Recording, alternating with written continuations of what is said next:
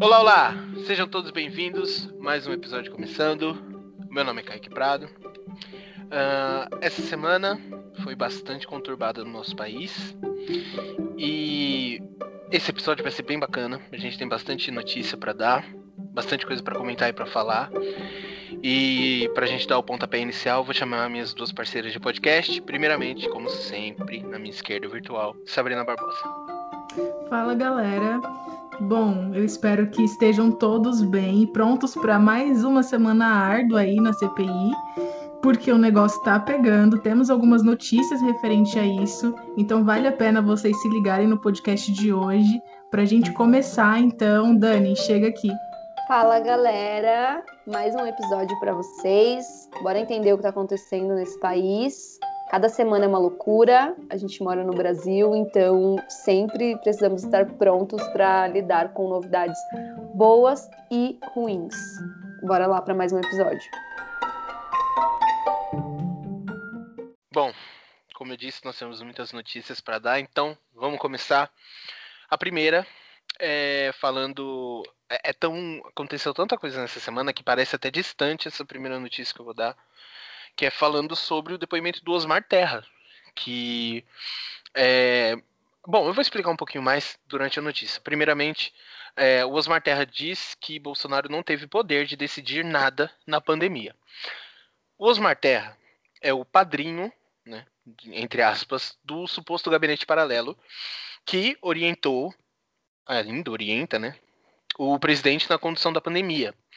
E ele disse no depoimento dele na, na CPI, que aconteceu na, na segunda-feira passada, que o Bolsonaro não teve poder de decidir nada sobre essa crise. Ele falou o seguinte: genocida? Nosso presidente não teve poder de decidir nada, não teve a caneta na mão. Não tem mentira maior de dizer que o STF tirou o poder do presidente. Isso é a maior mentira que existe. Essa fala do Osmar Terra é, faz uma referência à decisão do STF que deu aos estados e municípios a autonomia para é, poder tomar as medidas contra a propagação da doença.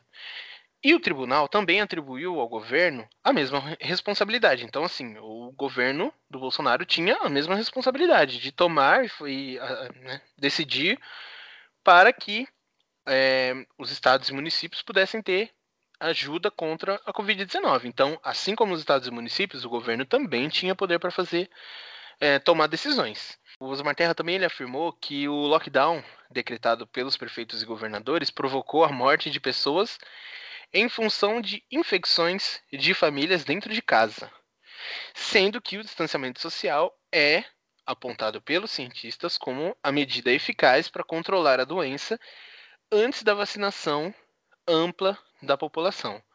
Então, ele deu essa declaração, né, completamente absurda, gente. A gente sabe que é, é na contramão do que a ciência está falando. As pessoas ficando em casa, elas não vão, nossa, morrer em casa e outra coisa. As pessoas ficando em casa, doentes, dentro de casa, ainda assim elas não poderiam ir trabalhar. Então, assim, não, não faz sentido o que ele está falando aqui. Não, é, não faz sentido nenhum. E outra coisa, muito importante a gente lembrar que esse, essa fala do Osmar Terra sobre o Bolsonaro não ter poder para decidir nada na pandemia está errado. O Bolsonaro decidiu várias coisas durante a pandemia. A questão é que quando a gente ainda tinha o Rodrigo Maia como o presidente da Câmara e até mesmo os ministros do STF barraram muita coisa. Então, ah, decreto do Bolsonaro aqui, STF vai lá e veta. Bolsonaro quer tomar tal medida contra a pandemia, mas está errada, então a Câmara dos Deputados vai lá e veta. Então, naquela época, ele até tentou tomar várias decisões, mas eram tão absurdas que o STF e o Rodrigo Maia, como presidente da Câmara dos Deputados, conseguiam dar uma amenizada, né, uma apaziguada nas coisas. Então é por isso que pode dar essa sensação de que ele realmente não tomou muitas decisões. Ele tentou tomar, mas eram absurdas. Por isso, para né, não piorar o que já está horroroso no Brasil em relação à pandemia, é, esses órgãos tomaram essas decisões. A próxima vacina vai falar sobre uma decisão do governo, exatamente uma decisão do governo por meio do Ministério da Saúde. Sabrina traz a próxima notícia.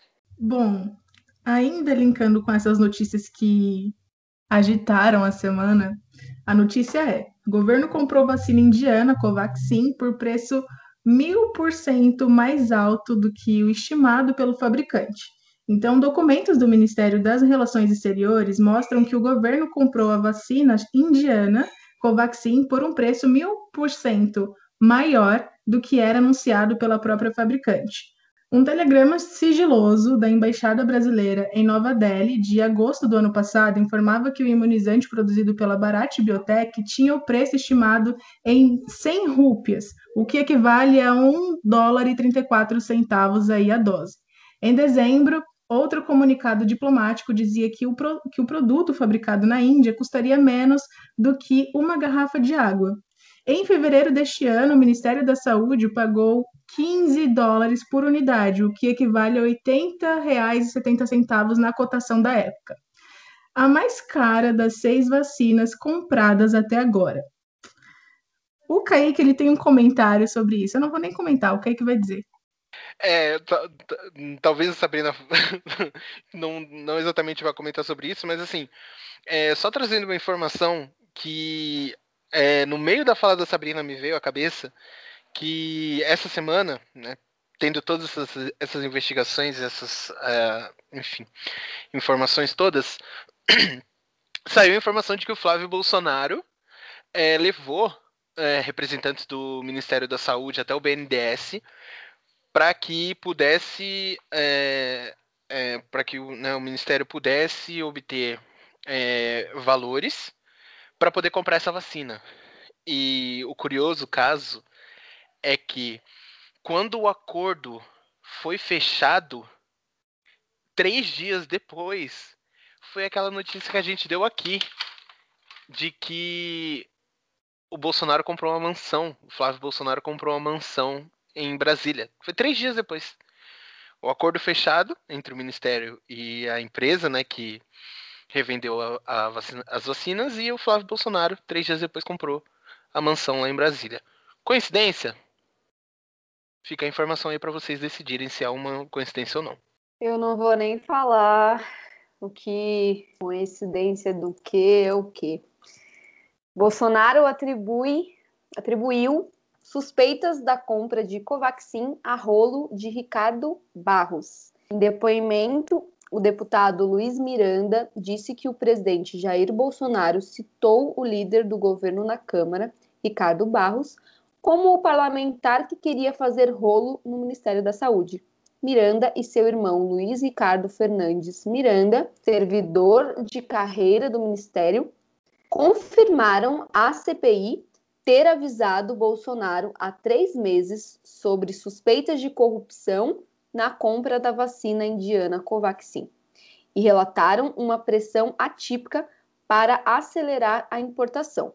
Bolsonaro teria mostrado saber a origem da pressão ao dizer: é mais um rolo desse Ricardo. Essas declarações colocaram Bolsonaro no centro de um escândalo e a partir de agora a CPI vai mirar no presidente. Graças a Deus.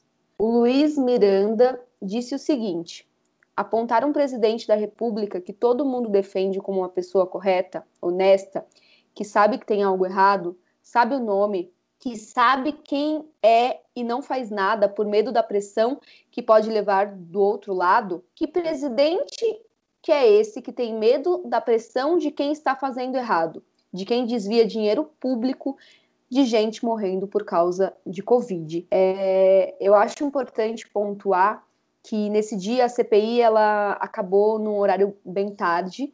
É, esse esse rapaz que deu essa declaração, o Luiz Miranda, ele deu essa declaração pressionado, é, num estado aparentemente é, desesperador, diria assim, é, assistindo.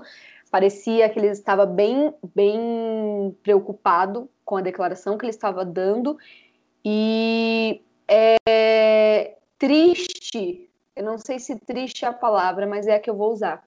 É triste pensar que se comprovando isso de que foram, foram desviados dinheiros públicos é, e pessoas morreram por conta disso. Sendo comprovado isso, é triste pensar que muita gente poderia estar viva hoje em dia simplesmente com, com um governo que se preocupasse mais com, com a saúde pública, com muitas outras coisas que deveria ter se preocupado, do que com desviar dinheiro ou e até mesmo desviar dinheiro de vacina.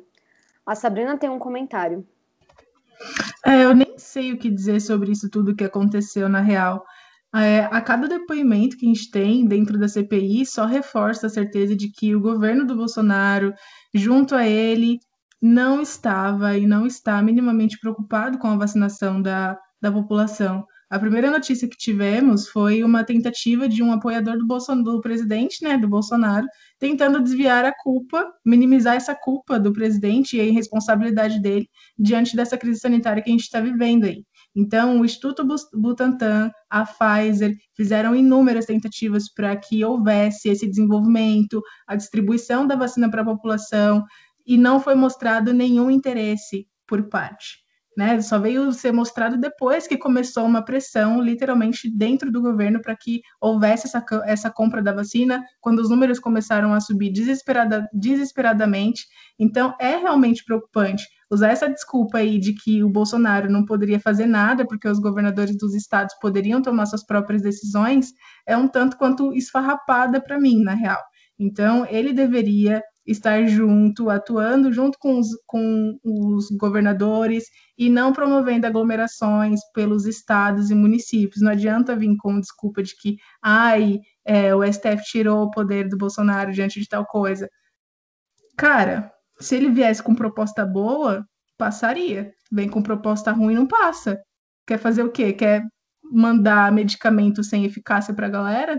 Só tá matando gente. Olha o tanto de gente que já morreu por conta da pandemia, sabe? É, é horrível. Não tem nem o que dizer sobre isso direito. Mas o Kaique tem a próxima notícia para dar pra gente também. E linka completamente com esse comentário da Sabrina, na real. É... Com o da Sabrina e com o da Dani, na real. Que é o seguinte, a CPI recebeu é, dois especialistas e é o seguinte: o Brasil poderia ter evitado 400 mil mortes por Covid-19, né? Foi o que esses pesquisadores disseram. E os senadores convidaram esses dois especialistas para comentar os é, números do novo coronavírus, né? E formar uma base mais sólida para a investigação, que agora está colocando, né, o, o governo do Bolsonaro no foco da apuração. É, convidaram o epidemiologista e professor da Universidade Federal de Pelotas, o Pedro Halal, que está coordenando um centro de estudos do quadro da doença, né, da Covid-19 no Brasil. Ele apresentou dados afirmando que quatro de cada cinco mortes pelo novo coronavírus no Brasil estão em excesso, ou seja, poderiam ter sido evitadas se o nosso país seguisse as políticas adotadas na média em outros países. O Halal citou que o Brasil tem 2,7% da população mundial, mas apresenta 12,9% das mortes por Covid-19 no mundo inteiro. Ontem, uma de cada três pessoas que morreram por Covid no, é, no mundo foi no Brasil. Poderíamos ter salvo 400 mil vidas no Brasil apenas se estivéssemos na média mundial. Outro estudo que foi apresentado na CPI foi apresentado pela diretora executiva da Anistia Internacional e coordenadora do movimento Alerta, a Jurema Werneck. Indica que a pandemia é, de Covid-19 no Brasil provocou 305 mil mortes acima do esperado em um ano. O cálculo está levando em conta os dados históricos de mortalidade aqui no país. A especialista disse que se medidas mais restritivas, como isolamento social e preparação do sistema de saúde, tivessem sido implementadas, a taxa de transmissão teria sido 40% menor. E a Jurema falou o seguinte: se tivéssemos agido como era preciso, a gente podia, ainda no primeiro ano de pandemia, ter salvo 120 mil vidas, disse a, a Werneck durante a audiência na CPI. É muito triste, é muito triste mesmo, gente. Muita gente, muita gente perdeu família. Saiu umas notícias assim que a gente até meio que desvia o olho, sabe? Que é, é mãe perde duas filhas em 15 dias, sabe? É, é bizarro, é bizarro. Família inteira morreu de Covid. Uma mãe perdendo filho. Bizarro. E podia simplesmente não ter acontecido. Podia simplesmente, né? É, gente, obviamente, o Brasil é muito grande, a gente teria ainda assim mortes por Covid, mas não teria sido tão horroroso do jeito que foi. E circulou pela internet é, nesses dias um tweet que é a realidade. Assim, é um, alguém próximo a você morreu para que outra pessoa ganhasse dinheiro. Essa é a realidade que a gente está vendo na CPI atualmente. A próxima notícia é da Sabrina. É, saindo um pouco do papo de Covid, a próxima notícia é sobre o Ministério do Meio Ambiente. Então, investigado pela PF, Salles pede demissão do Ministério do Meio Ambiente. Como já dizia Pericão, até que durou, né, minha gente? Porque assim, já estava passando da hora. Depois de dois anos e meio no cargo, o ministro do Meio Ambiente, Ricardo Salles, deixou na quarta-feira do dia 23 o comando do ministério. Ele não resistiu ao desgaste provocado pelas suspeitas de envolvimento no esquema ilegal de retirada e venda de madeira. Salles será substituído pelo atual secretário da, Amazo da Amazônia e Serviços Ambientais, Joaquim Álvaro Pereira Leite. Havia também, dentro do governo, a expectativa de que novas investigações contra Salles pudessem ser autorizadas pelo STF. O ministro do STF, Alexandre de Moraes, autorizou o envio do celular de Salles aos Estados Unidos para ser desbloqueado, já que ele se recusou a fazer isso. A situação de Salles se tornou insustentável por conta dos inquéritos, só que ele meteu louco e justificou sua saída como uma forma de tentar serenar a área ambiental. O ex-ministro disse o seguinte, abre aspas a ele aqui. Eu entendo que o Brasil, ao longo desse ano e no ano que vem, na inserção internacional e também na agenda nacional, precisa ter uma união muito forte de interesses, de anseios e de, e de esforços. E para que isso se faça de maneira mais serena possível, eu apresentei ao senhor presidente o meu pedido de exoneração que foi atendido. Eu não tenho nem o que comentar aqui, porque é bizarro. É bizarro, é triste. O cara tava lá tocando a boiada, né? Como ele mesmo falou, e aí vem com essa, com esse tipo de discurso esfarrapado. A próxima notícia é da Dani. Bom, além de todas essas questões que estão acontecendo, é, eu acho importante a gente pontuar que sempre tem um reflexo né, na, na sociedade. E o que tem acontecido é, com esses escândalos é exatamente isso, e ainda bem. Bolsonaro perde um terço de seus eleitores de 2018. Os eleitores de Jair Bolsonaro em 2018 estão arrependidos e afirmam que não votariam nele de jeito nenhum no ano que vem. Esses ex-bolsonaristas, que totalizam um terço, agora tendem a optar majoritariamente por Lula, os dados são de uma pesquisa do Instituto IPEC. Dos entrevistados pelo Instituto que disseram ter, um, ter apoiado Bolsonaro na última eleição presidencial, menos da metade, 44%, afirma que com certeza volta, voltará a votar nele. Outros 18% dizem que poderão vir a fazê-lo. Para 34%, isso está fora de cogitação é, é sempre, sempre importante tentar manter o diálogo com essas pessoas arrependidas é, para tentar para tentar na real não né? Mas para para manter isso essa esse ápice de realidade aceso assim. É muito desconfortável saber que essas pessoas carregam uma culpa obviamente é, e é muito desconfortável saber que elas votaram numa pessoa que destruiu o nosso país de uma forma colossal, mas agora elas têm a oportunidade de votar corretamente. infelizmente, muitas pessoas não terão essa oportunidade porque simplesmente morreram no meio do processo. Mas esse um terço é importante para que a gente não passe por isso de novo. A próxima notícia é do Kaique. É, falando dele, né? Fala dele. o Bolsonaro diz que o acusam de tudo e volta a atacar a CPI da Covid. É, então o presidente ele reafirmou que a CPI da Covid não vai conseguir retirá-lo do poder e rebateu as acusações do deputado federal Luiz Miranda, né? Abre aspas ao presidente. Me acusam de tudo, até de comprar uma vacina que não chegou no Brasil. Sete senadores, estando à frente deles Renan Calheiros, dizem que eu não dou um bom exemplo na pandemia. Renan Calheiros, siga meu exemplo e seja honesto. Palavras do presidente, que deu esse discurso numa cerimônia em é, Paus dos Ferros, no Rio Grande do Norte. A Sabrina tem um comentário para fazer sobre essa notícia. O comentário que eu tenho é que, assim, essa notícia ela me lembrou muito a minha irmã de 8 anos. A diferença está literalmente na palavra criança, eu acho. É, já que ela ainda está conhecendo as coisas, aprendendo o que pode ser bom, o que pode ser ruim e aprontando por aí.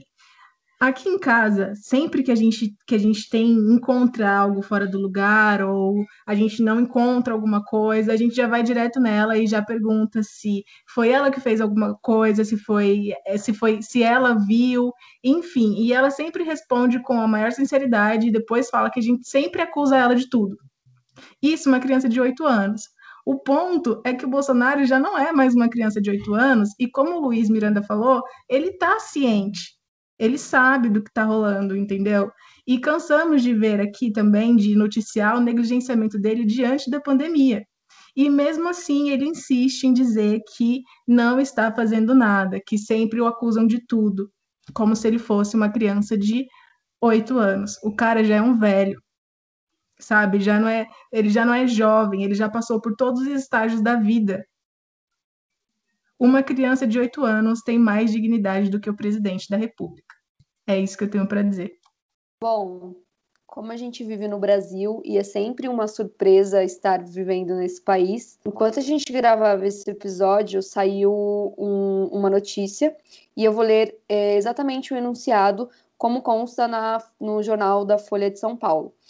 Exclusivo. Governo Bolsonaro pediu propina de um dólar por dose diz vendedor de vacina. Representante da empresa Davat Medical Supply, ou Supply, não sei pronunciar, afirmou a repórter Constança Rezende que proposta partiu de Roberto Dias, diretor do Ministério da Saúde. É, a gente com certeza vai apurar essa notícia, tentar entender tudo o que aconteceu para passar para vocês da melhor forma, mas a gente acha importante já deixar é, essa prévia do que a gente vai falar no próximo episódio. Essa notícia é uma notícia séria, é, vocês vão provavelmente ouvir falar sobre, sobre ela hoje, amanhã, enfim, durante essa semana. Teve uma repercussão muito grande no Twitter e é mais um motivo para se preocupar com esse governo. Bom, Infelizmente, é assim que a gente encerra nosso episódio hoje. Bom, galera, chegamos ao fim de mais um episódio e ansiosos aí para mais um capítulo da CPI da Covid essa semana. Então eu espero que vocês consigam entender um pouco do que está rolando aí no nosso meio político e desde já eu agradeço a todos que nos ouviram até aqui. Um beijão e até o próximo podcast. Bom, eu agradeço demais a todos que ouviram até o final. Espero que vocês tenham gostado, espero que vocês tenham se informado, que é o mais importante. Qualquer dúvida, sugestão, estamos sempre abertos para ouvir vocês e vocês podem nos procurar nas redes sociais. Gostaria de agradecer, como sempre, as minhas parceiras de podcast. É sempre um grande prazer estar aqui e trazer essas informações para todos vocês. Então, tenham todos uma boa semana, um bom dia, uma boa tarde, uma boa noite. Até a próxima e tchau. É isso, galera. Muito obrigada por terem nos escutado até o final. Espero que vocês estejam gostando de acompanhar o cenário político. É, infelizmente, das notícias não tem muito como gostar, como ficar feliz, mas é importante acompanhar esse cenário. Espero que vocês também sigam a gente nas redes sociais, arroba UAPProjeto no Twitter e arroba Um Olhar Periférico no Instagram. Um beijo e até o próximo episódio.